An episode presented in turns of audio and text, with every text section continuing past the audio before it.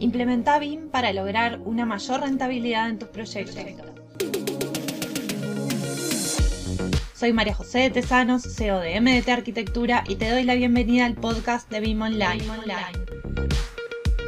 Estoy aquí para compartir contigo mis conocimientos y experiencia trabajando en proyectos con BIM para que puedas tomar acción y avanzar en el proceso de implementar BIM que traerá más eficiencia y productividad a tus proyectos.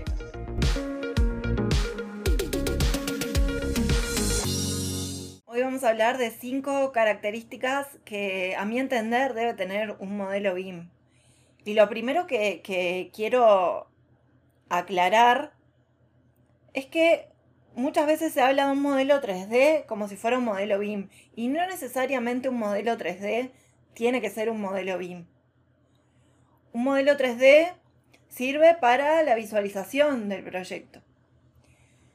Pero si no contiene información asociada al proyecto de forma ordenada, de forma estructurada, información que se pueda transferir a la fase siguiente del proyecto para que también pueda ser analizada, interpretada y que esa información se pueda utilizar por los distintos actores involucrados en el proyecto, entonces no es un modelo BIM.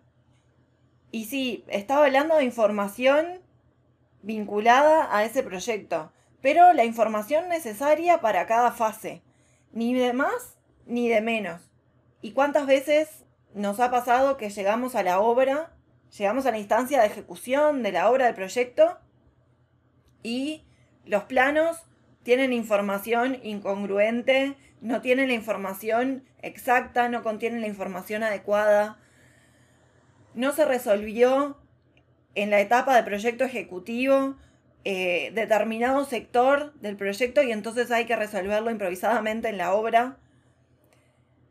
Eso es por justamente falta de información, falta de comunicación y porque la información adecuada no estaba en tiempo y forma en el momento que se precisaba. Entonces justamente un modelo BIM lo que contiene es la información necesaria para el proyecto en esa fase determinada. Y para esto entonces este modelo BIM tiene que ser comunicable y compartible. Un modelo que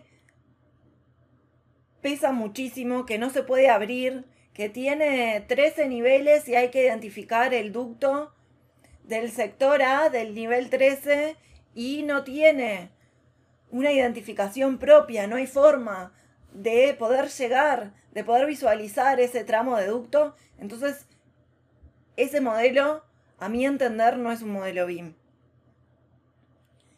Un modelo BIM tiene que tener elementos reconocibles por sus características propias, elementos correctamente ubicados respecto a las referencias. Una ventana con respecto a su muro, un inodoro con respecto al piso o, o al muro que lo contiene. Y a su vez tienen que estar correctamente identificados respecto a esas referencias.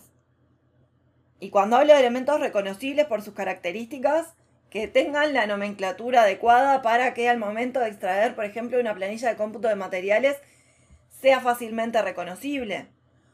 ¿Cuántos metros cuadrados corresponden al tipo de muro M01? Si yo no le di al software esa información al momento de extraer la planilla, no lo voy a poder identificar. Y para todo eso tienen que existir procesos, procesos de ingreso de la información, para poder tener también procesos de extracción de la información. Pero a su vez el ingreso y la extracción de la información tienen que estar coordinados, tienen que ser coherentes. Y como te decía, este modelo BIM tiene que ser transferible en el tiempo a las distintas fases del ciclo de vida del proyecto. Tiene que poder ser transferible desde la etapa de anteproyecto de diseño, pasando por la etapa de proyecto ejecutivo, construcción y llegar a la etapa de operación y mantenimiento de ese activo. Con la información necesaria para que ese edificio se pueda operar se puedan mantener y se puedan sustituir las partes que sean necesarias en el tiempo. Y por ende entonces tiene que ser transferible para poder trabajar de forma colaborativa. Como te decía, si ese modelo tiene un problema con el tamaño del archivo, que no se puede abrir, que no es compatible con todos los software. Bueno, no se puede trabajar de forma colaborativa, no se puede comunicar y entonces no se puede utilizar en las distintas fases del proyecto. Y para esto es fundamental tener un objetivo, claro, ¿para qué estoy realizando ese modelo? ¿Cuál es la finalidad? Sobre todo cuando pensamos en compartir ese modelo BIM y compartir esa información. ¿Qué información yo le voy a ingresar a ese modelo? Bueno, en concordancia con ese objetivo. Si el objetivo, por ejemplo, es que en la etapa de diseño se pueda hacer un análisis energético de los herramientas, yo le voy a ingresar determinada información en coherencia con ese objetivo. Ahora, si yo en realidad lo que quiero es solamente poder tener un preanálisis muy rápido de distintas opciones de diseño, pero no voy a hacer nada con respecto al análisis energético, esa información no me va a servir de nada y yo estoy sobrecargando el modelo de información innecesaria. Por eso hay que tener muy claro el objetivo, el para qué de ese modelo BIM. Y lo mismo, preguntárselo en cada fase antes de intercambiarlo a la fase siguiente.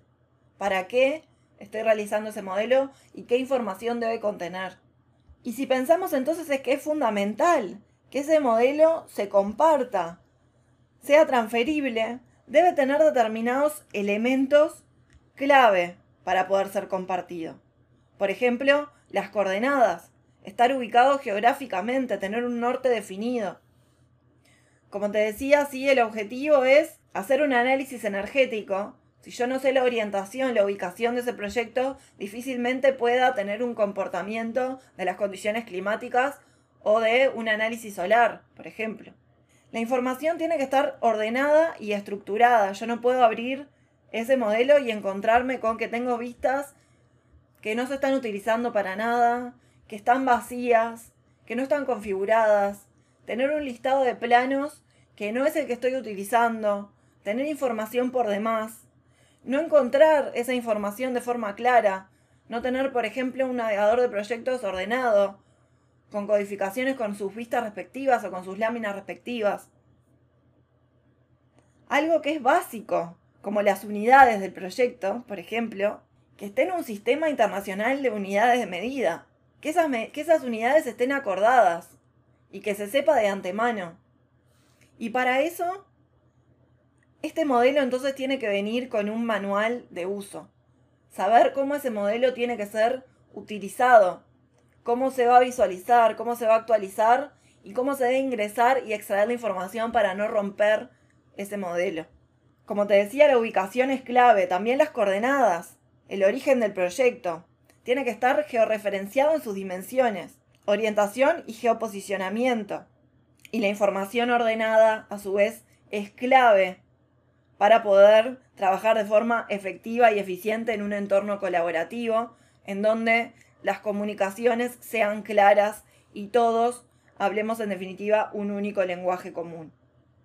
Por eso el modelo BIM también tiene que estar referenciado con respecto a la normativa internacional, tiene que manejar ese lenguaje, tiene que manejar esas referencias para saber exactamente de qué estamos hablando.